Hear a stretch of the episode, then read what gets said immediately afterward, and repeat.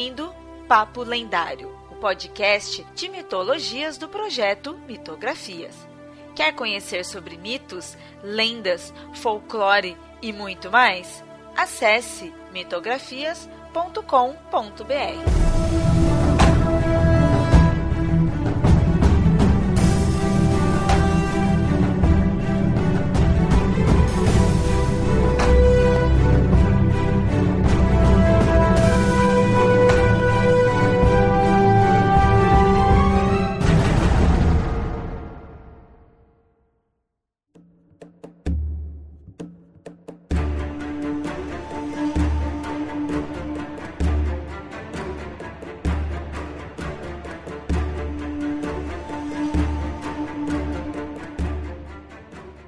bem, ouvintes. No episódio de hoje falaremos de uma personagem que já pediram várias vezes aqui pra gente fazer um episódio sobre ela e é uma das deusas mais conhecidas. Imagino que seja também uma das que mais aparece nas narrativas da mitologia grega. É, hoje falaremos da deusa Atena, e no caso ela aparece várias vezes em narrativas de diversos heróis, sempre influenciando ali na jornada. E hoje estamos aí com o Yamada para me ajudar. Olá. E com o Pablo. Oi. Então hoje todo mundo aí da equipe para falar de uma das deusas mais clássicas aí. Bom, a deusa Atena, né, como falei, é uma das deusas mais famosas e ela é muito conhecida por ser a deusa da sabedoria. Mas, como toda e qualquer divindade, ela possui outros domínios. Ela também seria a deusa da guerra, né, pelo menos na questão da guerra estratégica, da coragem, da justiça, da vitória tanto que a questão dela ser deusa da vitória, às vezes a deusa Nike, eu, eu sempre quando eu leio eu tento falar Nike. É meio que automático. Não, o, o, nome da marca veio da deusa, né? É, veio da Mas aí você imagina falar Nike, né? Por causa do, da pronúncia já, mas é o nome da deusa, não é a marca, então vamos falar como tá escrito. É, se eu não me engano, em grego é Nike. Nike, ah, sim, sim. Já ouviu algumas Se eu não me engano, Nike. No caso, a Nike é a vitória. Né? Ela até é uma deusa mais a questão de personificação em si. E ela é a deusa da vitória. Mas aí, no caso, é, às vezes é posto como a Nike sendo uma versão da deusa Atena. Por causa dessa relação que a deusa Atena tem como deusa da vitória. A representação mais famosa da Atena, acho que atualmente, uma das representações mais famosas, mas é a mais conhecida, é ela com a deusa Nike no, numa das mãos e o escudo com a cabeça da Medusa na outra mão, pelo que eu lembro. Se eu não me engano, essa, essa estátua não é da Nike. Eu sempre tinha aprendido que essa, essa daí era Nike, mas acho que já tem algumas coisas falando que a, que a Nike era sempre representada como uma deusa alada. É, se eu não me engano, ela é uma outra deusa meio que obscura chamada Palas.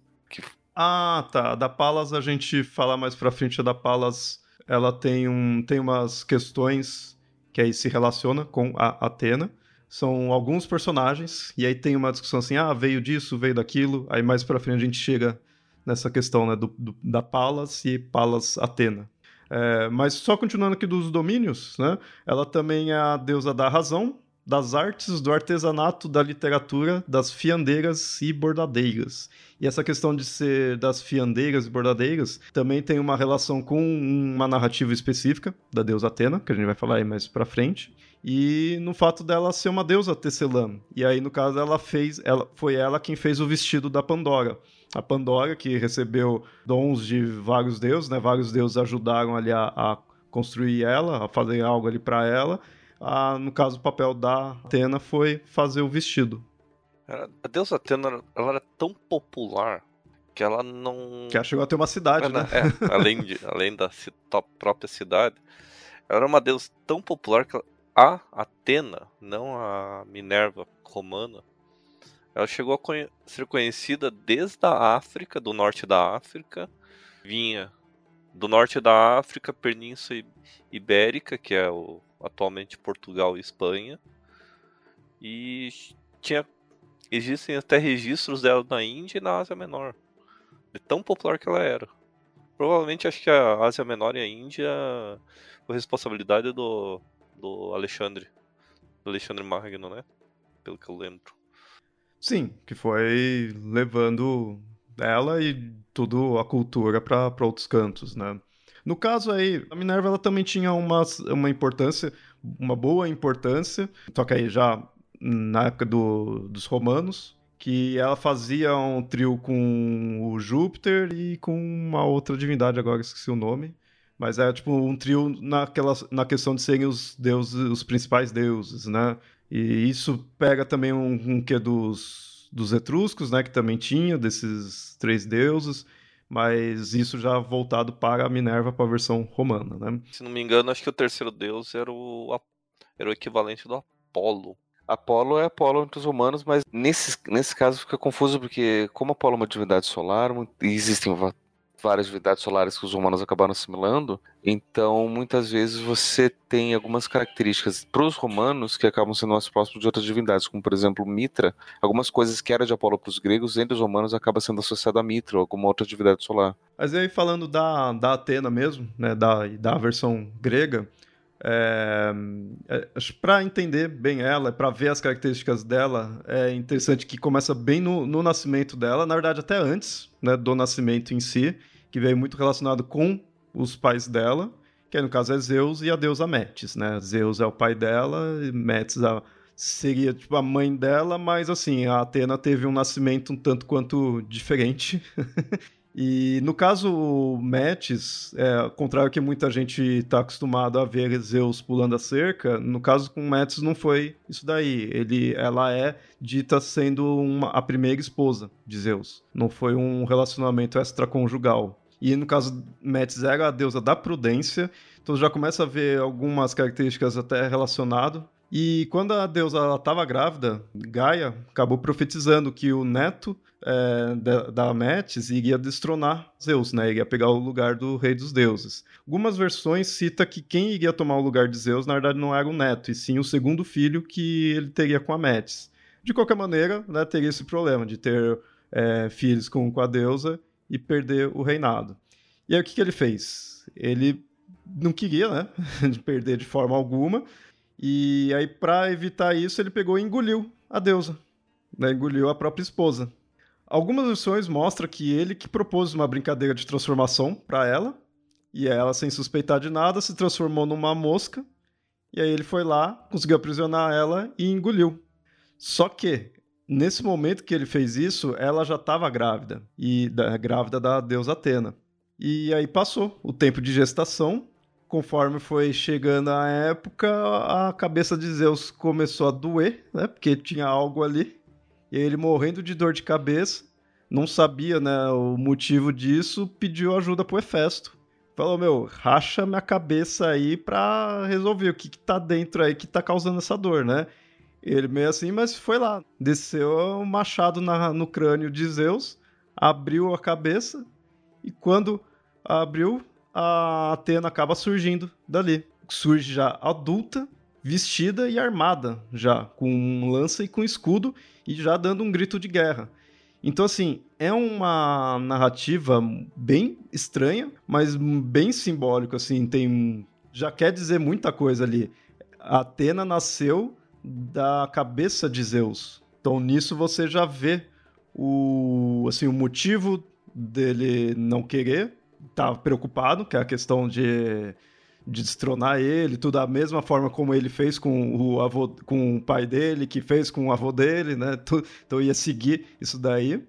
Tanto que Gaia profetizou por causa disso, né? E, mas também você já vê as características da deusa Atena. Nesse ponto aí você já vê a questão dela ser uma deusa mais racional, já ser voltado para tudo, todos os, do, os domínios, né, que a gente falou inicialmente.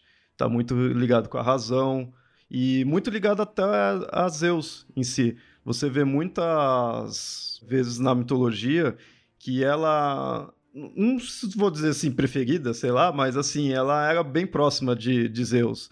Ao contrário até é, de Ares, né? A gente pegar comparar com uma outra divindade relacionada à guerra, Ares era uma divindade que nem Zeus gostava muito dele, né? Tem acho que uma uma passagem que acho que está relacionada com a guerra de Troia e acho que até está relacionado com Atena que Ares vai lá choramingar para Zeus, né? Ele acaba apanhando lá e vai choramingar para Zeus, Zeus fica, né, meio não quer fazer nada ali. Agora a Atena já não. A Atena já você vê que tinha uma proximidade a, com com Zeus. porque ser filho de Zeus não, não quer dizer nada na questão realmente de se aproximar ou não, né? Já que Zeus tinha troceitos filhos aí, mas Atena já era mais próxima.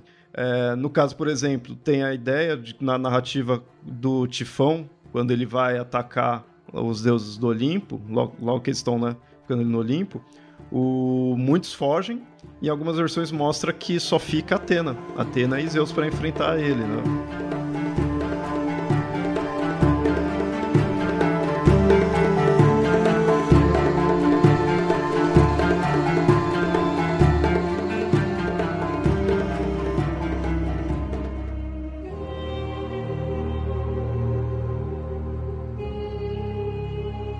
Muito bem, ouvinte. Quer ajudar o Papo Lendário e todos os outros projetos do Mitografias? Você pode colaborar com um apoio financeiro no valor que achar melhor, através do Padrim em padrim.com.br barra mitografias ou pelo Catarse em catarse.me barra mitografias. Quem nos apoia recebe os episódios uma semana antes. Outra forma de nos ajudar é divulgando e compartilhando nossos episódios nas redes sociais. E agora a gente volta ao episódio.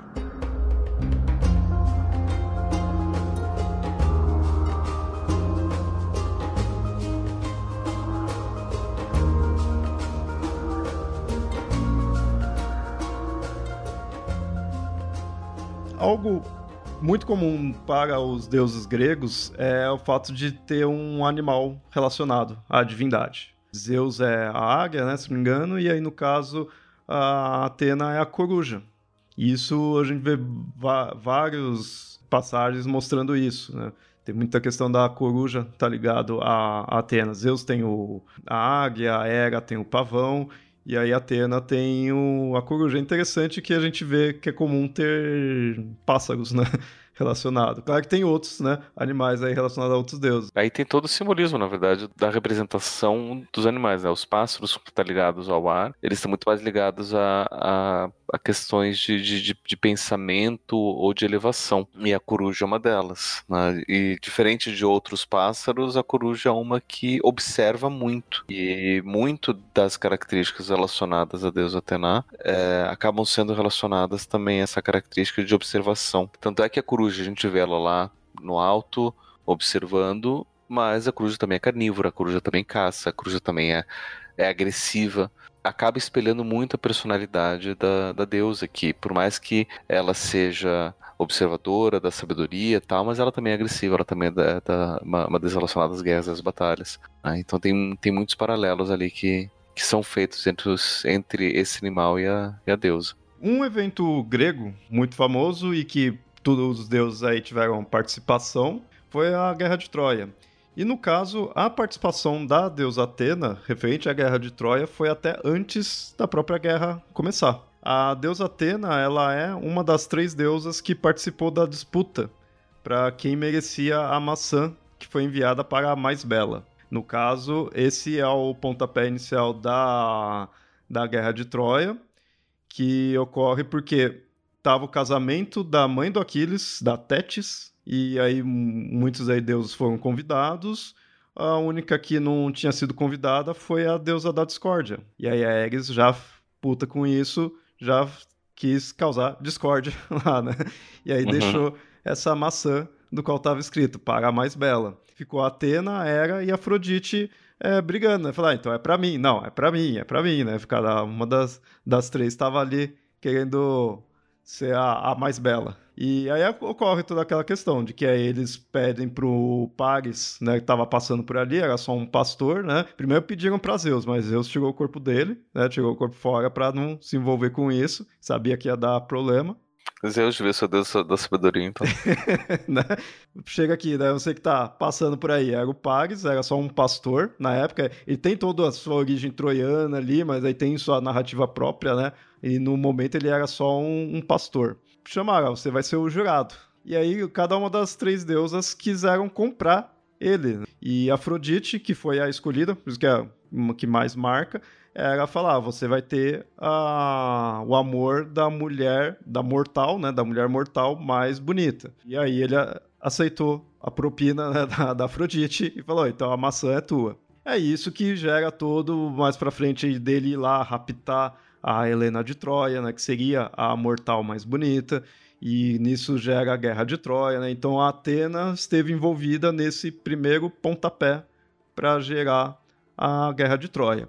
Já na Guerra de Troia, quando começam em si os embates, é, Atena ela estava do lado dos gregos, ou muitas vezes você vai encontrar visto como os aqueus. Muitas vezes você vai vendo sobre a Guerra de Troia, vai estar tá pondo lá que ela está do lado dos aqueus, mas se refere aos gregos, porque ficou dividido. Alguns deuses estavam junto do, dos troianos, inclusive Afrodite e Ares estavam ao lado dos troianos, porque Afrodite que foi escolhida por Paris, Paris, né, troiano tudo, então ela foi defender Ares nessa época. Tem algumas versões que mostram isso, né? Ares nessa época estava junto com Afrodite, então vai junto ficar com os troianos.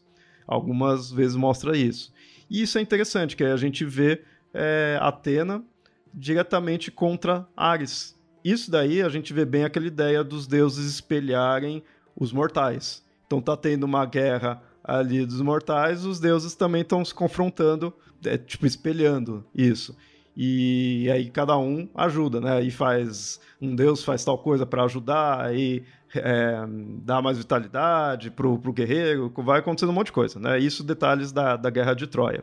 No caso, ficou, então, em certo momento, Atena contra Ares. E esse, nesse momento que tem isso que eu te falei, que acho que a Atena acaba vencendo Ares e Ares vai lá choramingar pro, aos pés de Zeus. Né? E Zeus meio que dá uma. Tipo, sai pra lá. não queria saber disso, não. E aí que a gente vê o embate de Atena contra Ares. Não lembro agora de cabeça se tem alguma outra narrativa que mostre Atena enfrentando Ares sem ser aí na Guerra de Troia.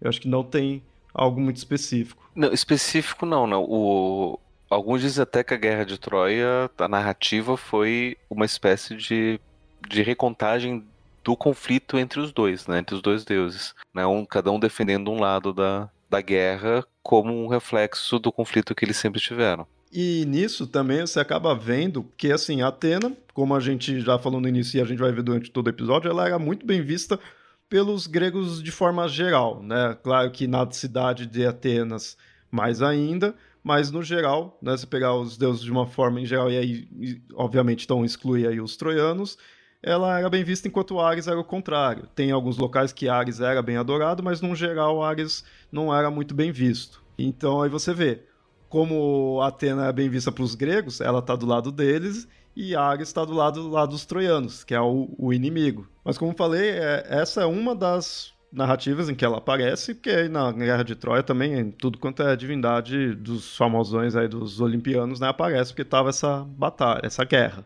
Mas dela tem muitas outras narrativas aí que a gente vai, vai contar. Se eu não me engano, o a destruição da cidade se deu porque eles roubaram a estátua de Palas que estaria dentro da cidade, que estaria protegendo os muros de Troia. Tem essa questão do, da estátua de Palas, que é, esse de Palas, ele tem muita, esse, da palavra mesmo, né? O Palas tem muitos detalhes, porque assim, ouvinte, você muitas vezes vai encontrar a deusa chamada como Palas Atena.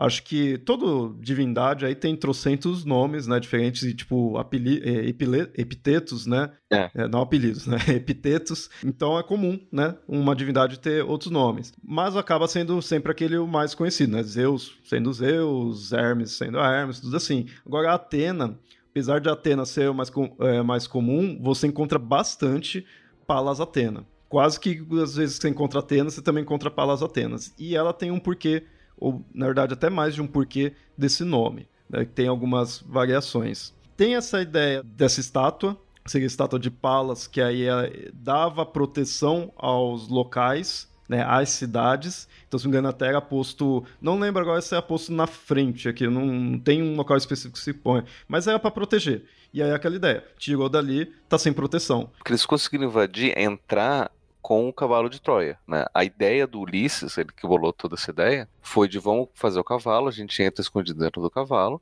né? destrói alguns barcos, esconde os outros. E aí, de noite, quando tá todo, todo mundo estiver bêbado da, da festança, a gente vai e rouba a estátua que dá proteção aos muros. Tirando a estátua que dá proteção aos muros, os gregos do lado de fora conseguem então destruir os muros. Porém, todavia, entretanto, no entanto, eu fico pensando que, independente da estátua ou não, com todo mundo bêbado na cidade, ia ser bem mais fácil destruir qualquer muro e invadir, roubar e entrar e destruir a cidade por dentro e por fora. Né? Só acho que né, o fato de roubar a estátua ia ser meio que irrelevante para a vitória dos gregos, mas dentro da narrativa é isso que acontece. Né? É necessário roubar a estátua de Palas, que é uma estátua relacionada à, deusa Atena, e inclusive, se não me engano, foi a própria deusa Atena que sorrou para Ulisses para que ele pudesse, para que ele soubesse o que fazer e, e conseguir fazer, fazer esse roubo e, consequentemente, derrubar e destruir a, a, a muralha para a invasão e vitória dos gregos. Para não falar que, ah, vocês venceram porque tá enfrentando um monte de bêbado, né?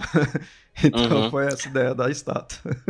Por isso que eu acho que, assim, é, é, muitas vezes a estátua que a, que a Atena tá, tá segurando, essa representação, representaçãozinha, às vezes é conhecido como a deusa Nike, ou às vezes até mesmo essa deusa Palas, que é uma deusa diferente que ela está segurando, que daria proteção.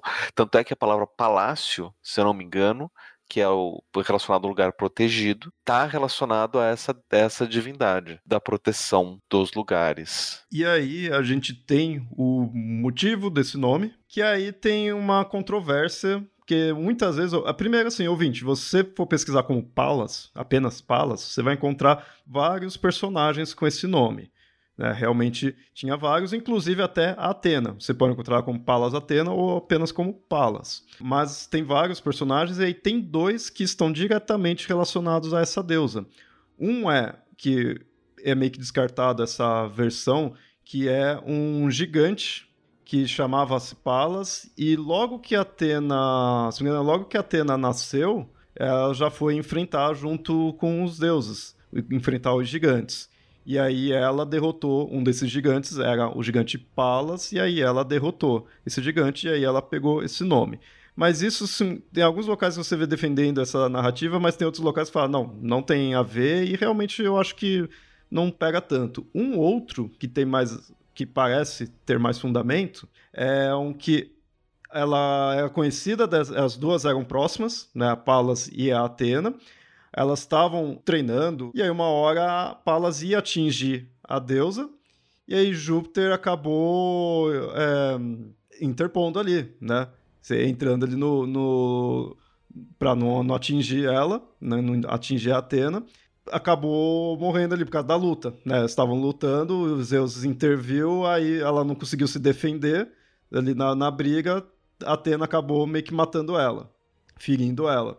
Com isso, para meio que se redimir do que fez, né? Do que a, a deusa acabou matando a Palas, acabou em, em homenagem fazendo o que é chamado de Paládio, que é essa estátua. Então, essa estátua que às vezes é vista também como Palas, né, por causa da, da, dessa personagem, também é chamado de Paládio. E daí que daria a proteção e aí, né, aos locais, e foi quando a Atena pegou também o nome para ela. Esse é mais aceito, essa versão. Eu vejo que do, do Junito Brandão, ele muitas vezes quando mostra, ele fala: ó, esse do gigante não tem, né? Tem gente que defende aí, mas não tem muitos é, registros que os deuses teriam, que os gregos teriam essa narrativa. É mais essa dessa outra personagem porque aí você vê que até cria já esse do Paládio, que vai haver que realmente isso do Paládio existe, né? Você encontra é, registros de terem essas estátuas para proteger e tem essa relação com a é, com Troia.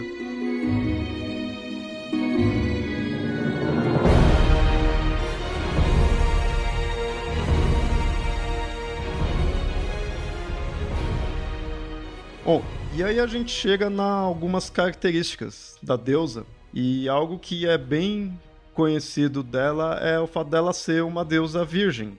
É, isso não é exclusividade dela. A gente tem Hestia, que também é, é a deusa da virgindade, né? é a deusa das virgens.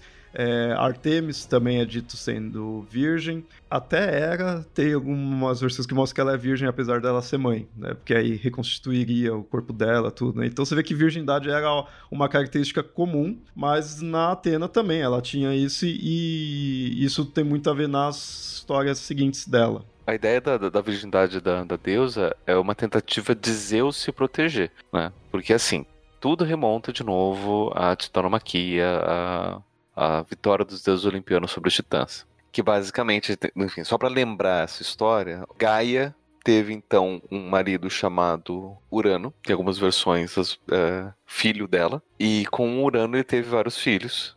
E depois teve outros filhos, que são os Cíclopes e depois os Hecatonqueires, que não eram tão bonitos quanto os primeiros, que eram os Titãs. Então Urano prendeu esses outros filhos no Tártaro. E Gaia falou: Não quero, né? E então falou assim pro filho mais novo, que é Cronos, falou: olha, faz alguma coisa, destrona lá o seu pai para ver se você solta os seus irmãos. Eu falei, tá bom, então ele falou, destronou o Urano, e então castrou Urano e do, do, do, e dessas partes cortadas que caíram no oceano nasceu Afrodite. Só que ele não quis soltar os irmãos. Crono então se casa com Réia e tem vários filhos, e para que Crono evite de ser destronado, ele devora todos os filhos. A esposa Réia, não querendo que isso aconteça, no último filho troca por uma pedra, quando não engole a pedra. E então Zeus, que é o filho mais novo, consegue crescer para ajudar Gaia a se vingar de Crono. Então, eventualmente, ele dá um, um, um chá pro Crono vomitar e todos os filhos que ele engoliu são vomitados. Eu fico imaginando né, todo mundo crescendo dentro da barriga do pai durante todo esse tempo, e daí depois todos ajudam a lutar contra Cronos. E depois, quando eventualmente os, esses olimpianos que foram seis, né? Três homens e três mulheres. E, e, e eventualmente outros, outros seres que estavam ajudando, alguns gigantes, ninfas, deuses de rios que acabaram ajudando eles nessa vitória. Destronam os, os titãs. Zeus concorda. Uh, aliás, Zeus usa inclusive dos, dos, dos cíclopes para poder ganhar essa, ter essa vitória, né? Ele, uh, ele ganha os raios que usa como arma. Uh, os outros dois deuses, é, Poseidon ganha o Tridente e Hades ganha o, o capacete da invisibilidade. Eles usam para poder vencer os titãs. Só que, se eu não me engano, ele não quis dar total liberdade para os Cíclopes e para os Hecatonqueires né? Porque, afinal de contas, eles foram muito úteis para a vitória do, do, Zeus e ele precisava ter mais relâmpagos e raios, né? Então os ciclos precisavam estar tá fazendo lá. E Gaia não gostou e falou: olha, então, da mesma forma como Urano foi destronado, Crono foi destronado, eu vou profetizar que você vai se casar e você vai ter uma filha. E quando essa filha tiver um filho, esse neto vai te destronar. Daí Zeus, nessa época, estava casado com Metis. Então, Zeus, né, tipo, tenta impedir o nascimento de Atena, engolindo, mas não dá certo porque a Atena acaba nascendo com uma machadada para poder aliviar a dor de cabeça. Um parênteses. Quebrar a cabeça de alguém que estava sofrendo de dor de cabeça era uma prática comum, chamada de trepanação. Inclusive existia, existem relatos arqueológicos de 15, 20 mil anos atrás de crânios com é, cicatrizes como se um quadradinho tivesse sido cortado e recolocado e alguns esse quadradinho ficou aberto. Você tirando esse pedaço do crânio, você tem um alívio da pressão, porque a dor de cabeça tem várias causas, uma delas e as mais constantes é quando você tem um aumento de pressão intracraniana, né, ou seja, dentro do, do, do, crânio, por conta das meninges, que são as várias camadas que protegem o cérebro, ou mesmo dentro do cérebro. Atena era tipo um tumor no cabeça de Zeus, então assim. Quase, né? Tava crescendo, crescendo. Isso. Assim, essa técnica de retirada do do crânio, acho que até hoje, em casos graves de ou tumores ou crescimento ou uma inflamação anormal da meninge, é usado ainda. Hoje, em dia é um pouco mais fácil de você lidar, porque você consegue tirar um pedaço do crânio, fazer toda a cirurgia reparadora, né, inclusive retirar pedaço do tumor, retirar né, a meninge inflamada, cuidar ali para depois recolocar o, o, pedaço do crânio. Só que se vocês procurarem no Google trepanação, vocês vão ver os crânios ou, com, ou, ou, cicatrizado, que claramente tem um quadradinho ali que foi retirado foi colocado, daí cicatrizou o osso, né, calcificou ali em volta, ou simplesmente crânios só com o, o, o, buraquinho que foi retirado e foi cicatrizado sem. São várias técnicas. Eu imagino né, que a dor devia ser tão grande para a pessoa se autorizar, tipo, abre minha cabeça, né, para aliviar isso daqui, porque tá muito forte. E a pessoa não reclama tanto de você ter o pedaço grande retirado. Mas enfim, Efeso fez essa preparação, nasce Atena, e Zeus pensou. Né? Por isso que eu acho que às vezes Zeus deve ser o deus da, da, da sabedoria ou o deus da esperteza, não sei. Ele tem a prudência, né? Já que ele devorou. ele pensa, eu tenho que fazer com que minha filha não tenha um filho, porque quando ela tiver um filho, esse filho vai me destronar. Então o que, que ele fez? Ele pegou a Atena, levou ela até a margem do rio Stinge e fez ela jurar que ela seria virgem para sempre. E ela, recém-nascida, tipo, não sabia o que, que era isso. Então, tá bom. Ser virgem para sempre, nunca vou transar com ninguém. E ela conseguiu cumprir sua promessa de não transar com ninguém, para evitar ter um filho, para que esse filho não se tornasse Zeus. Né? Então, é por isso que Atena também é conhecida como uma, de, uma deusa virgem, por conta da malandragem de Zeus. Porém, mesmo que ela tenha jurado virgindade e ela cumpriu a virgindade, ela acaba indiretamente tendo um filho. O que é do jeito mais bizarro. Mas assim, os deuses, eles né, têm essas primazias de. É, o, o caso do filho de Atena, que aí o ouvinte vai ficar assim, né? Ué, né? Acabamos de falar que ela era virgem. Mas muitas vezes você vê que ele tá mais até para um filho de criação, no sentido de que ela criou ele, né? Pelo menos em parte ali. É, e o nome dele é Erictônio. E esse nome até tem muito a ver com a origem dele. Aí o que que acontece? Você vê também o Hefesto nessa narrativa, né? Então, de novo, aí o Hefesto voltando. Nessa época, o Hefesto ele tinha acabado de ser traído pela Afrodite, né? Aquele caso clássico da Afrodite ter traído o Hefesto com Ares e ele ter pego os dois. Então ele estava desolado, né? Tava mal ali tudo. E, e Atena era até próxima do, do Hefesto. Se você pensar, né? Uma deusa guerreira, o outro é um ferreiro né? Então, normal de pelo menos terem algum contato. E ela foi até ele, ali tá lá na oficina, ela foi até ele e ele olhou para ela, ele desolado ali, não resistiu. Tá? O coração dele voltou a bater forte e aí foi para cima dela e realmente tentou violentar.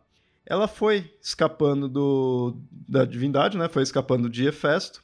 Só que ele acabou em certo momento ejaculando na perna dela. E aí ela rapidamente já pega e limpa né, o esperma ali da, da perna, joga pro chão. Um esperma caindo no chão, como a gente está falando de mitologia, obviamente vai ser fecundado. Né? Então a terra foi fecundada. E é dali que nasceu Erictônio. A deusa ela pegou e guardou essa criança numa caixa e deixou para as filhas do, de Cecrope. Cecrope, no caso, ele é o primeiro rei de Atenas tem muita proximidade aí com a deusa, tudo tem muito a ver com a origem né, da, da cidade, mais pra frente a gente entra nisso daí. Ela deixou essa caixa para as filhas desse rei, né, do Cecrope, cuidar. E algo também muito comum na, na mitologia grega é você guarda algo e fala, ó, não olha para ele, não abre isso daí, é fazer as pessoas ficarem curiosas e querer abrir. E foi o que aconteceu. Elas abriram a caixa e viram uma criança com duas serpentes ou então tem uma versão que mostra que ela tinha uma cauda de serpente. E essa ideia de ser uma cauda de serpente está muito relacionada com ele ser filho da Terra. Né? A gente falou é filho de Atena, mas lembre que ele foi ele é, nasceu de uma fecundação da de quando caiu na Terra. E é muito comum ter seres que vêm da Terra com esse aspecto de serpente. Né? Então, outras divindades, outros seres que você encontrar aí com cauda de serpente está muito relacionado a isso.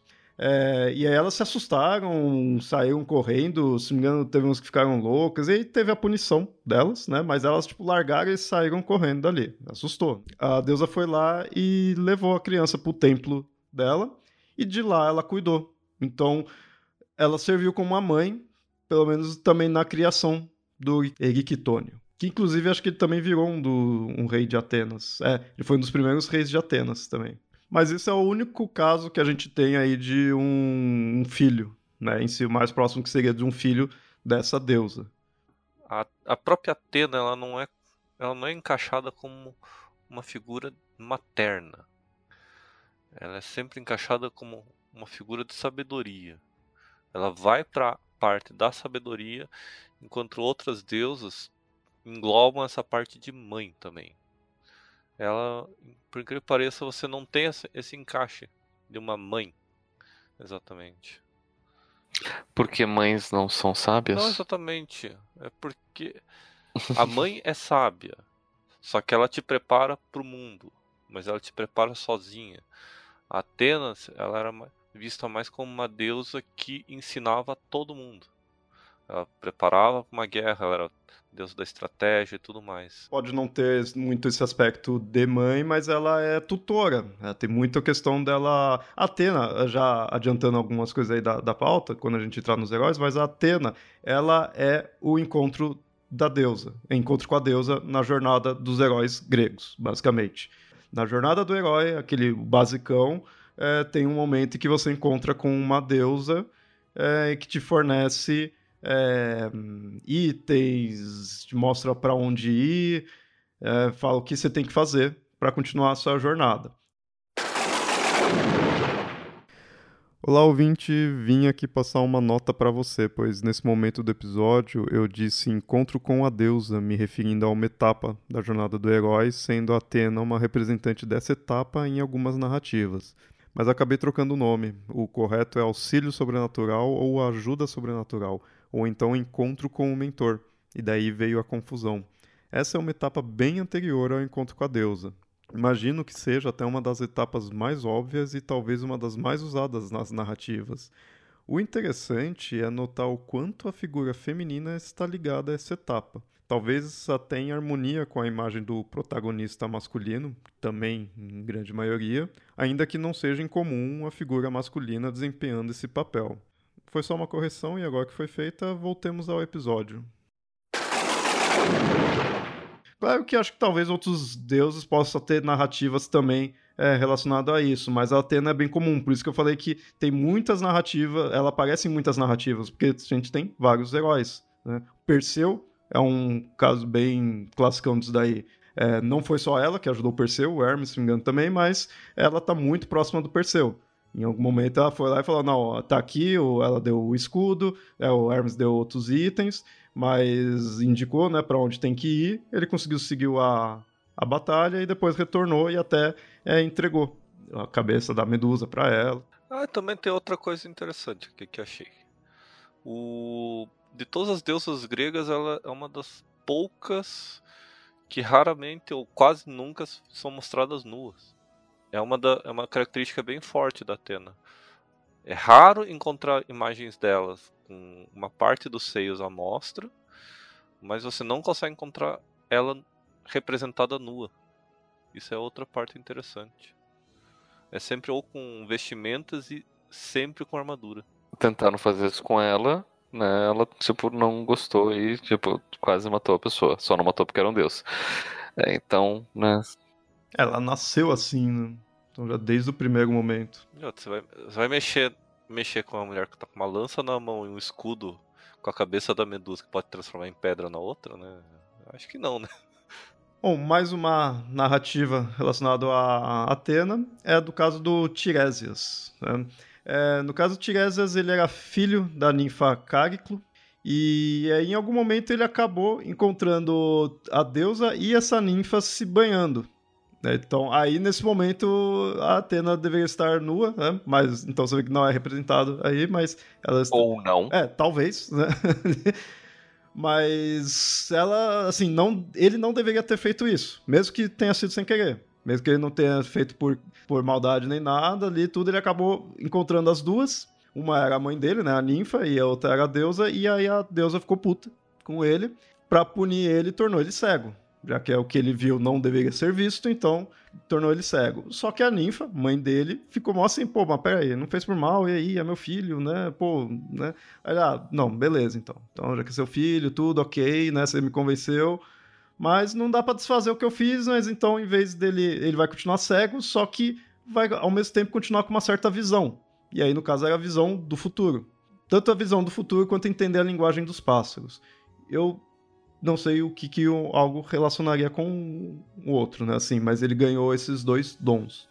De ver o futuro, então ele vê um profeta ali e, e entender também a linguagem dos pássaros. Isso é uma, na verdade, é até uma analogia para você enxergar ao longe. Porque ao entender a linguagem dos pássaros, os pássaros estão lá no alto. Por exemplo, tá vindo um inimigo à frente que você não enxerga na estrada, mas os pássaros estão enxergando. Isso seria. É, o pássaro te conta. O pássaro te conta. Seria uma analogia ao à função dos dois corvos dos Zeus. Sim.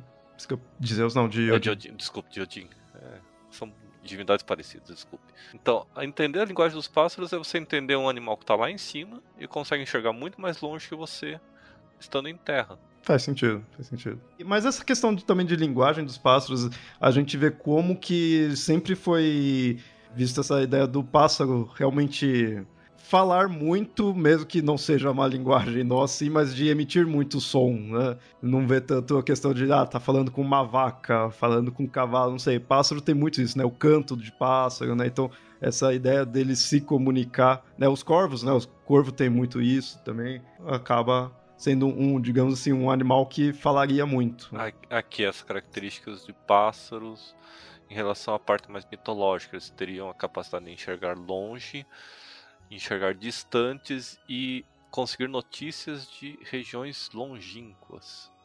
E também enviar notícias também. Às vezes vai tudo relacionando aí. Tanto grego quanto nórdico, né? A gente falou aí do, do Odin, né? Tem essa relação, né? Do animal ir lá longe. É um pomo correio, né? Exatamente, o pomo correio é um pássaro. Ou um corvo correio. Quanto a deusa Atena, tem outras narrativas também que mostra ela também com essa ideia de estar tá punindo. E ela ajudava né, alguns heróis, mas também ela punia quando ela achava necessário. Um bem famoso é o, a narrativa da Aracne. A Aracne ela era uma tecelã extremamente habilidosa, né? Só que ela ficava realmente, ela sabia que ela era boa nisso e ficava se gabando. E se gabando ao nível de se comparar com a própria deusa. E aí quem conhece mitologia sabe que isso vai dar merda ela ficava lá falando para todo mundo na cidade, é, mostrando que era melhor, que sabia é, que ninguém se comparava a ela e que ela era melhor que a própria deusa Atena. E mostrava que estava sempre pronto para desafiar a própria deusa. Um dia, falando isso para todo mundo, né, onde, por onde ela passava, ela falava, ela passou por uma idosa e também falou né, que, era, que era melhor que a deusa. A idosa foi e falou: Ó, calma aí, você tá sendo meio arrogante, vai, você vai se dar mal com isso, não, não quer né, ter ser um pouquinho mais humilde? Pô, você tá se comparando com uma deusa. E a Aracne não, bateu o pé, não, eu sou melhor que ela sim, e pronto. A idosa então acabou se revelando ser a própria deusa.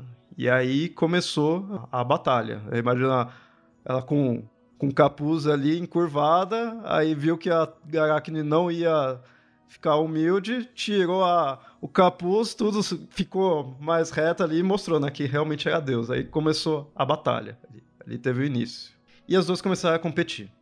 E aí, para ver quem que era a melhor tecelã. Só que acabou tendo um empate.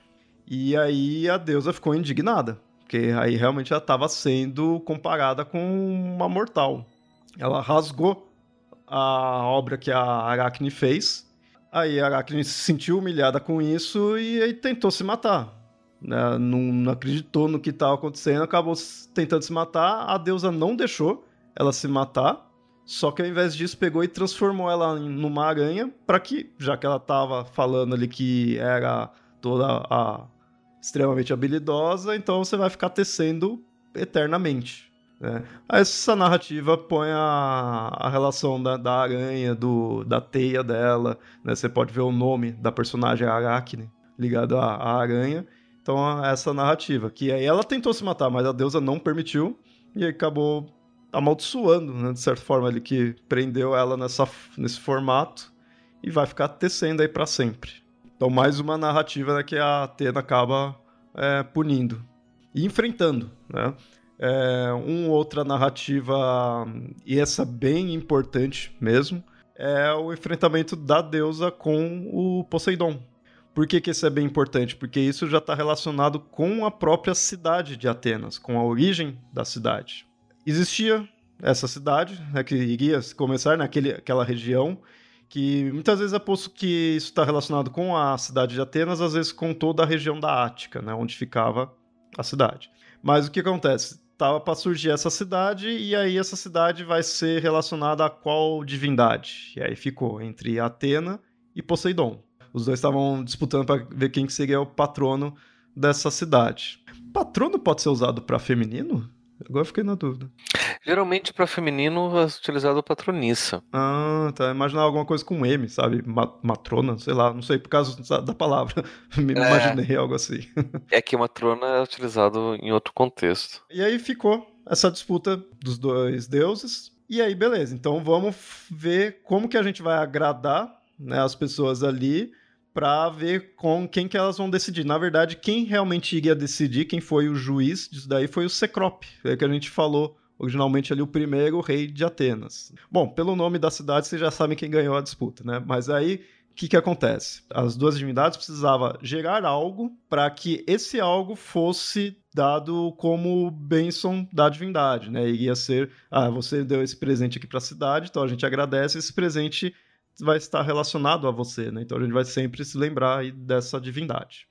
É, Poseidon pegou o tridente, meteu ali na, nas rochas e dali começou a surgir água salgada. Em algumas versões até também água salgada e, cavalos. A ideia era que não fosse só uma fonte de água salgada no meio da cidade, mas fosse uma fonte de água salgada sendo das pedras, assim, uma coisa bem magnífica para mostrar uma coisa, meu Deus, como assim água salgada saindo, né, um pouco do mar saindo aqui de dentro dessas pedras no meio da cidade, né, para mostrar justamente a grandiosidade do Deus dos mares que estaria abençoando ali. Ou seja, você vê que é os domínios do, da divindade, né? Cavalos e mar.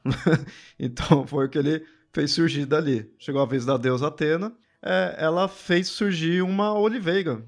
Algo que você pode pensar assim, até mais simples, talvez, ou pelo menos menos magnífico do que aquela toda imagem da água jorrando da, das, das rochas. Poderia até ter essa imagem, mas muito mais útil para as pessoas dali. Tava vindo um alimento. E agora a água salgada pelo menos fosse os peixes da, da água salgada, mas era só água salgada, não dava nem para beber. E aí o fato dos, dos cavalos serem selvagens e indomáveis também não adiantava nada. Podia ser todos os cavalos que fossem, que eles não tinham utilidade.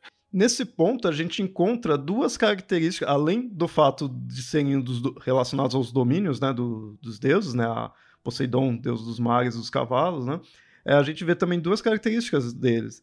É, Poseidon sempre mostrando aquela questão da arrogância, de se impor, de ser algo grandioso, fez algo realmente visualmente grandioso. Atena, já uma deusa mais sábia, já pensou em algo útil, né? Não, não pensou tanto na grandiosidade, mas em algo que realmente seria útil para as pessoas dali. E aí pensou na, na oliveira. Dali, então, obviamente, o Cecrope colocou ela como vencedora. Por isso que aí surge a cidade de Atenas. Né? Dali que vem uh, o nome, com a Acrópole de Atenas, que é um dos locais, um local bem famoso, tá até hoje lá, não do mesmo jeito que era antes, mas né, tá lá no, no topo, algo que se desdobrou é, historicamente, digamos assim, né? Já é, isso é uma narrativa já relacionada com o que histórico no sentido de ser a origem, né, de uma cidade. Cecrope, que foi o juiz aí, foi o primeiro rei da cidade. Acho que nada mais justo. E com isso todos os reis, né? Que foram vindo ali ainda num que, num que mítico, né? Tudo próximo a Deus Atena. O Ictônio, né, que a gente falou, foi um dos primeiros deuses, que implantou muitas das festividades na, na cidade. Então aí, quando você pega essa narrativa relacionado a Deus, relacionado à cidade, você já começa a ter aquelas narrativas que são para hum, validar a história e os costumes daquele local. Tem até um local da, de Atenas que é chamado de Secrópia, né, por causa do, do nome dele. Ele aboliu os sacrifícios humanos, ele que organizou o culto aos deuses, ele foi fazendo tudo ali organizando, tornando algo mais civilizado, porque aí realmente estava se tornando uma cidade.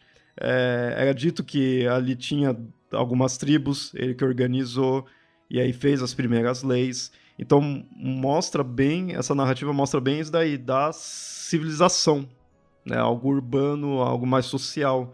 Características que a gente mostrou já, que está relacionado com a deusa, né? que ela não é uma deusa da natureza, do selvagem.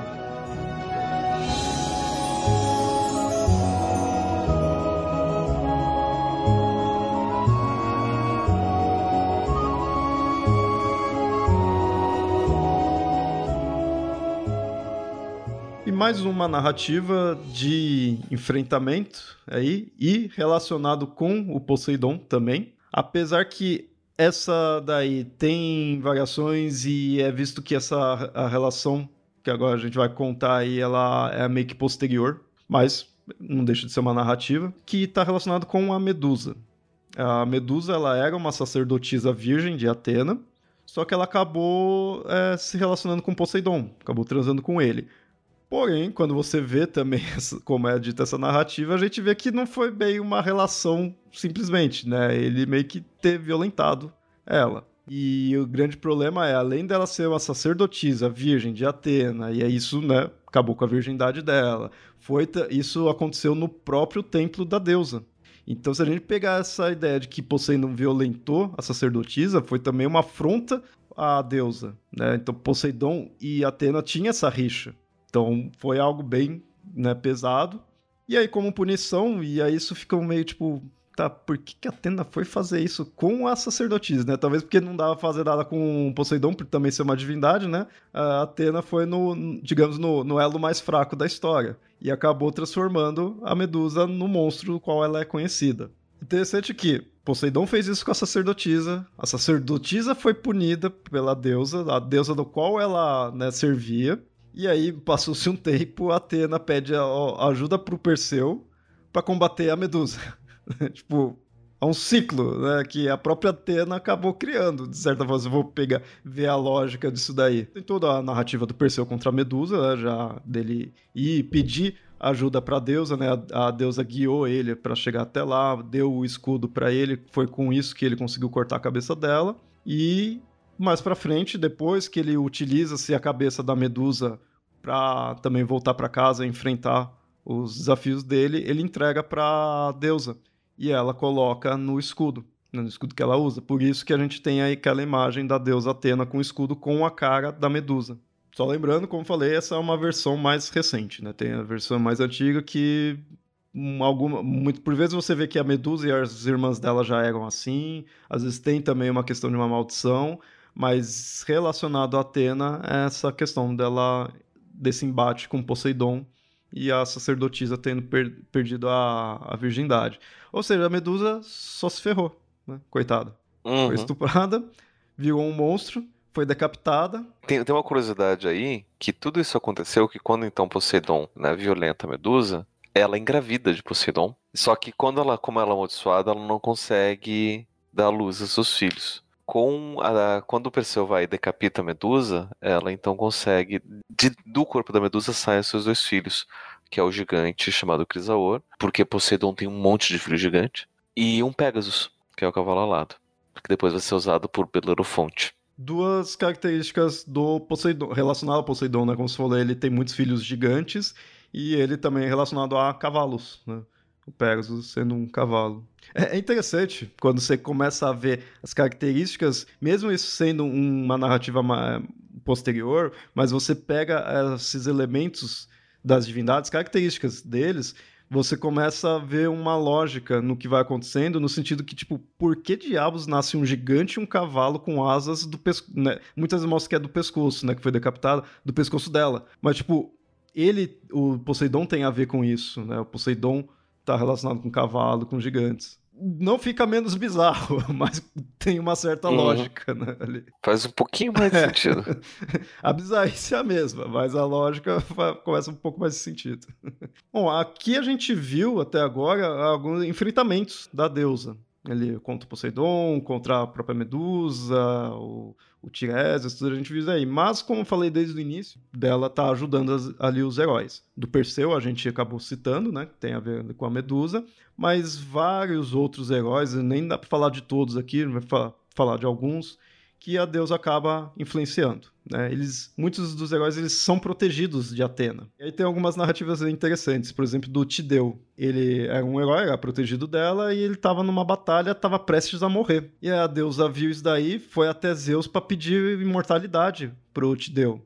Só que aí quando aí beleza, né, Zeus, Zeus concordou tudo, aí ela foi retornar. Ela voltou, viu ele atacando, né? Tava ali agonizando, né? Tava morrendo mas estava ainda também atacando o, o oponente dele e estava comendo o cérebro do inimigo dele. Ele atacou e começou a comer o cérebro dele. Então, uma coisa bem pesada. Tão pesada que a própria deusa ficou, sabe? Acho que ela chegou ali, tipo, arregalou os olhos assim: Meu, o que, que você tá fazendo? Ela não esperava por isso.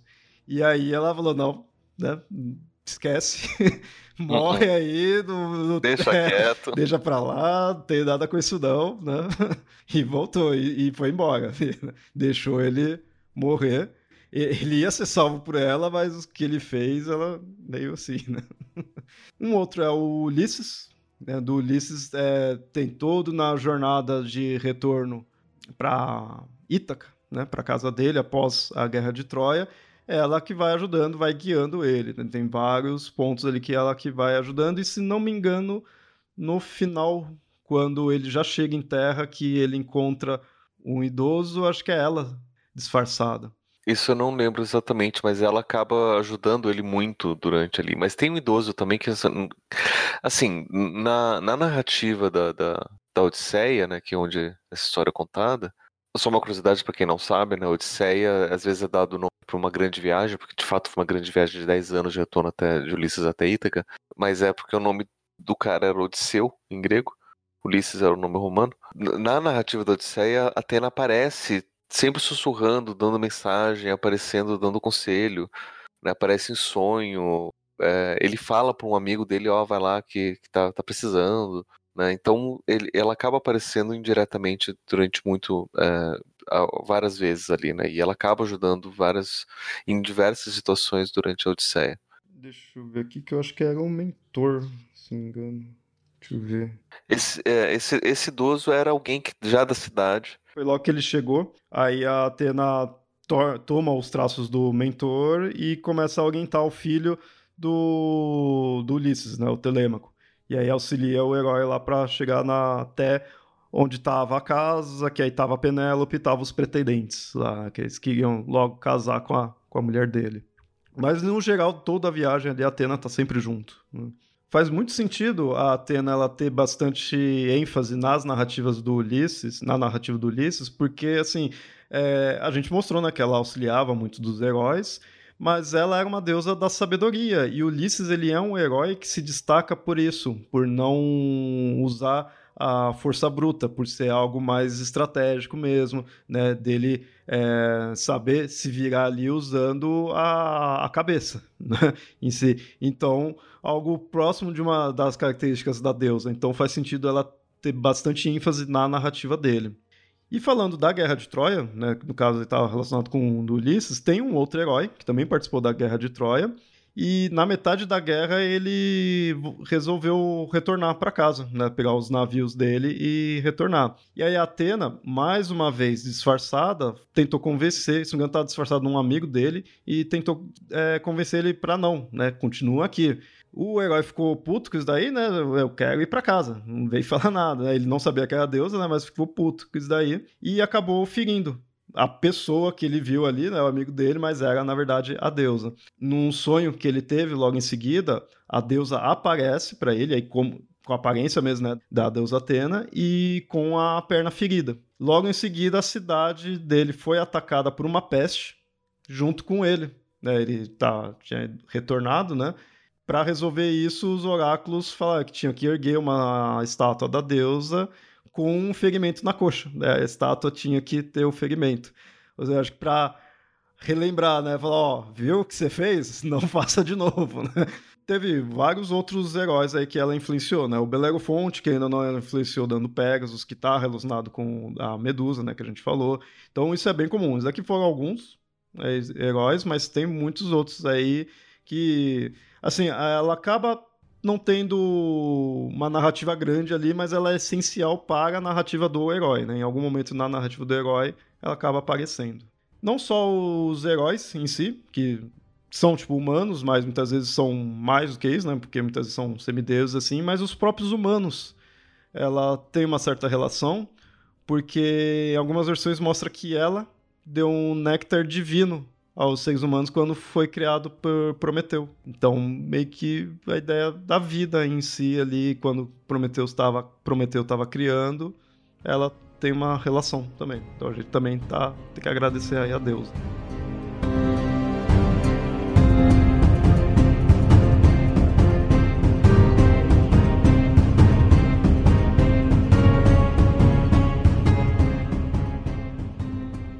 A gente passou o episódio inteiro sem referenciar Cavaleiros do Zodíaco, por quê? Ah, porque eu não assisto, eu nem lembro.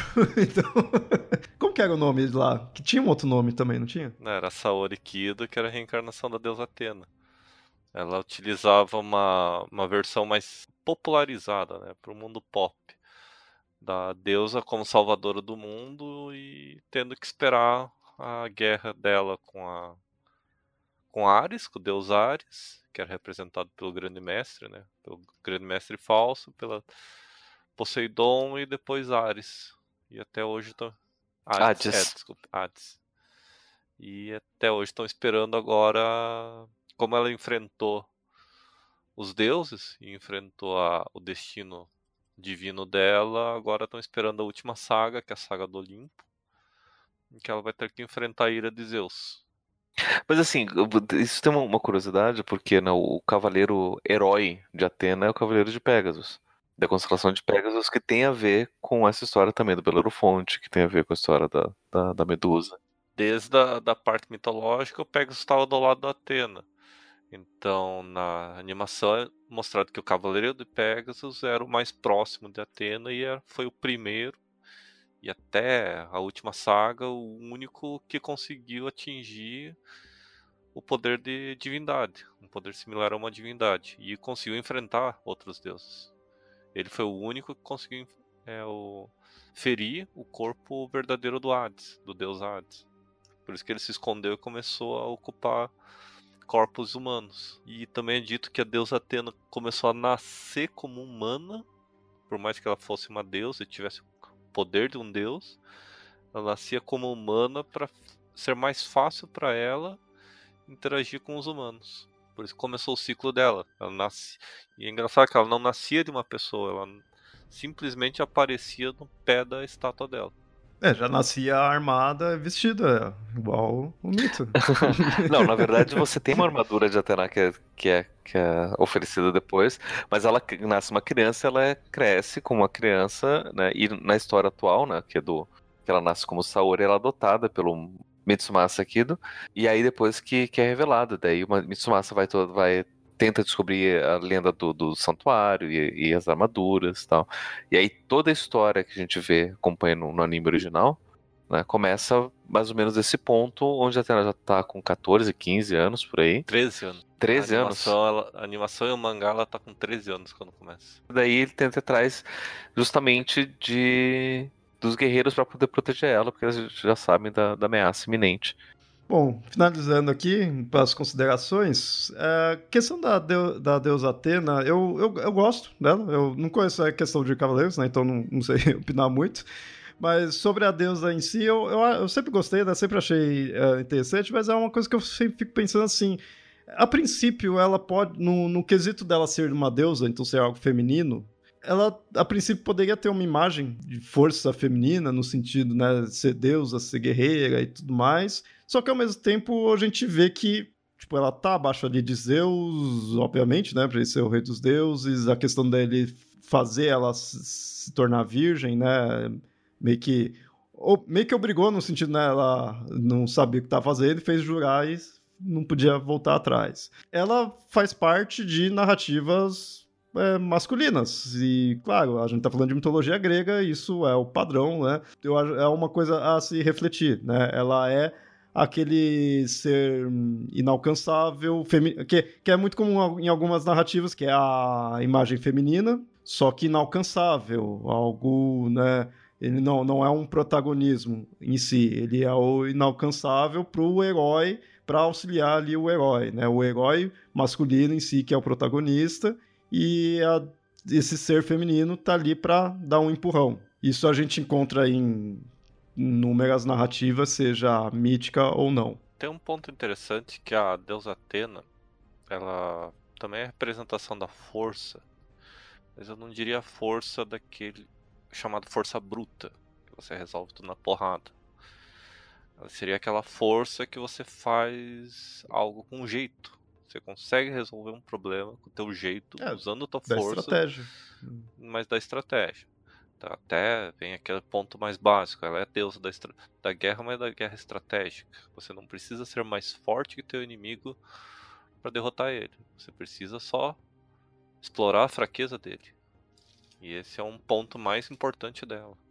A deusa Atena, ela é, tem muita tem muitas representações né, dentro da, da mitologia, tem, tem relacionado a várias histórias diferentes, de vários deuses diferentes, uma das deusas mais é, citadas e referenciadas, até mesmo se a gente vai considerar alguma lógica por trás da cronologia dos deuses, ela é para ser uma das deusas mais velhas, porque ela é filha de uma das primeiras esposas de Zeus. Antes dele começar, porque assim, ele teve sete esposas oficiais. Né? E uma delas foi Metis, que foi uma das primeiras. E, e ela foi então uma das primeiras filhas de Zeus nisso. Agora não me lembro se é de fato a primeira ou, ou uma coisa assim. Então, a ela, Metis é a primeira. é a primeira, então ela é a primeira filha de Zeus. Então ela é a primogênita. Então ela está presente em muitas das histórias, né? Desde ela pequena até ela mais adulta e é diferente de outros deuses que vão aparecer mais tarde. né? Então é uma, é uma, uma deusa que vai aparecer bastante. Né? Vai ter muitas referências. E ela acaba aparecendo também muito como sendo referência na ideia de, do próprio feminino, de uma forma geral. né? Do que, que as diferentes culturas vão considerar como sendo digno para uma mulher. Então a ideia da virgindade, a ideia da sabedoria, a ideia de, da- do artesanato, até mesmo da questão da, da, da batalha, da estratégia, você pode até conferir algumas mulheres nessa essa permissão, já que a deusa também seria relacionada a isso. Mas, como a sociedade grega ela não era uma sociedade feminista, muito pelo contrário, era uma sociedade extremamente patriarcal também, como todas as outras, dos berços, inclusive, patriarcais da nossa sociedade é extremamente patriarcal. Por mais que você tenha nessa deusa uma série de valores nobres que não eram vividos por muitas mulheres, né, você não vê muito a defesa do feminino vindo das, dessas narrativas. Tanto é que a própria deusa pune Medusa. Em vez de ficar do lado dela, em vez de ir atrás de Zeus, do, do, do Poseidon, que foi quem aconteceu tudo isso, em vez de reconhecer que foi um abuso, um estupro, tem várias histórias que são contadas, por exemplo, que a Medusa, ela que seduziu Poseidon. Ela, então seria todo o trama dela para poder se vingar de Atena por algum motivo, né? sendo que a vingança que queria fazer era o próprio Poseidon. né? Enfim, então tem, tem muita coisa que é contada da perspectiva patriarcal. E a deusa, ela acaba sendo pintada de uma perspectiva muito patriarcal também. Nesse sentido, é interessante ver o quanto que a ideia de feminino pintada por Atena, por Atena aparece como modelo para as mulheres dentro do patriarcado, né? principalmente uma mulher virgem, submissa ao pai, né? porque ela sempre esteve do lado de Zeus, sempre apoiou Zeus, nunca se rebelou contra Zeus. né? As guerras sempre foi para proteger Zeus. Por mais que fosse inteligente, por mais que fosse forte, por mais que fosse independente, ela sempre estava lá submissa. Então, esses seriam um dos valores. Você quer ser forte e independente, mas você também tem que entender o seu papel de submissão. Essas, isso são reflexos dessa cultura. E isso acaba refletindo muito durante todas as histórias, onde a gente vê, às vezes, até protagonistas mulheres contadas, até, até pouco tempo atrás. Né? Que eu acho que só a partir do final do século XX que a gente começa a ver um pouco dessas mudanças de, de, de atitude é, em algumas das histórias que a gente conta. E, inclusive, né, é, alguns psicólogos que fazem comparações mitológicas acabam associando a deusa Atena como uma das possibilidades de ser mulher. Que isso daí a gente pega né, alguns paralelos como se existissem quatro arquétipos básicos de desenvolvimento tanto do masculino quanto do feminino, não é só para poder ter uma comparação. Para o masculino a gente tem o homem selvagem, né, por exemplo, relacionado ao Tarzan, relacionado ao guerreiro, ao Hércules. Você tem o, o homem é, sedutor, você tem o, o rei e você tem o sábio, o velho sábio. E para as mulheres você tem então a virgem donzela, você tem a, a mãe, você tem a velha e você tem a bruxa. E a donzela está relacionada também a, a Atena como uma dessas possibilidades, uma forma de você poder ser, ser donzela. Mas o interessante é que dos, das visões de feminino da, dessas, dessa organização mitológica, elas são todas referentes ao masculino, menos uma, que é a bruxa. Né? Ou você é donzela porque ainda não se casou, ou porque ainda não conheceu o homem, ou você é mãe, ou você é velha sábia porque você já passou por isso. A bruxa é aquela que não quis se relacionar com o homem, então ela acaba sendo vista como, né, às vezes até com esse valor negativo. Já o homem não, o masculino você pode ser o que você quiser, não importa. E, inclusive, todo o desenvolvimento do masculino independe do, do da existência ou não da, do, do, do feminino. E isso eu vejo dentro da mitologia como sendo não só um reflexo da nossa cultura patriarcal e de todo o machismo estrutural, mas hoje em dia que a gente está questionando todos esses valores, eu vejo complicado também a gente continuar reproduzindo esses mesmos valores nas histórias que a gente quer passar a contar. Né? Só porque o mito contou desse jeito, não quer dizer que ele precise ser continuado é, contado desse jeito. Né? Por exemplo, né, no Cavaleiro do Zodíaco, Atena ela vai lutar contra Zeus, como ela lutou contra todos os Zeus. Ela não tem esse, esse, esse papel de submissão. São os cavaleiros que são submissos à deusa. Né? Então você pode ter inversões, você pode ter coisas contadas de forma diferente. Mas é, é só uma, uma, uma, pequena reflexão que eu, que, eu, que eu gosto de fazer sobre, sobre essa deusa na perspectiva dos dias de hoje. Valeu muito para poder manter a sociedade do jeito que foi durante tanto tempo. Só que eu acho que hoje em dia vale a pena a gente rever esses valores e ver o que a gente precisa mudar. Né? Inclusive fazer as devidas adaptações daqui para frente.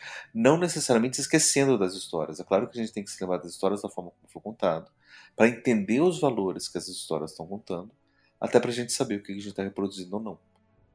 Né? Porque muitas vezes a gente reproduz esses valores sem, sem saber, mesmo que sem conhecer a história sem conhecer as narrativas, a gente está reproduzindo os valores. Conhecer as narrativas, né, como a gente fez hoje, ajuda a gente a reconhecer quais são esses valores, até para ver se vale a pena ou não a gente reproduzir eles.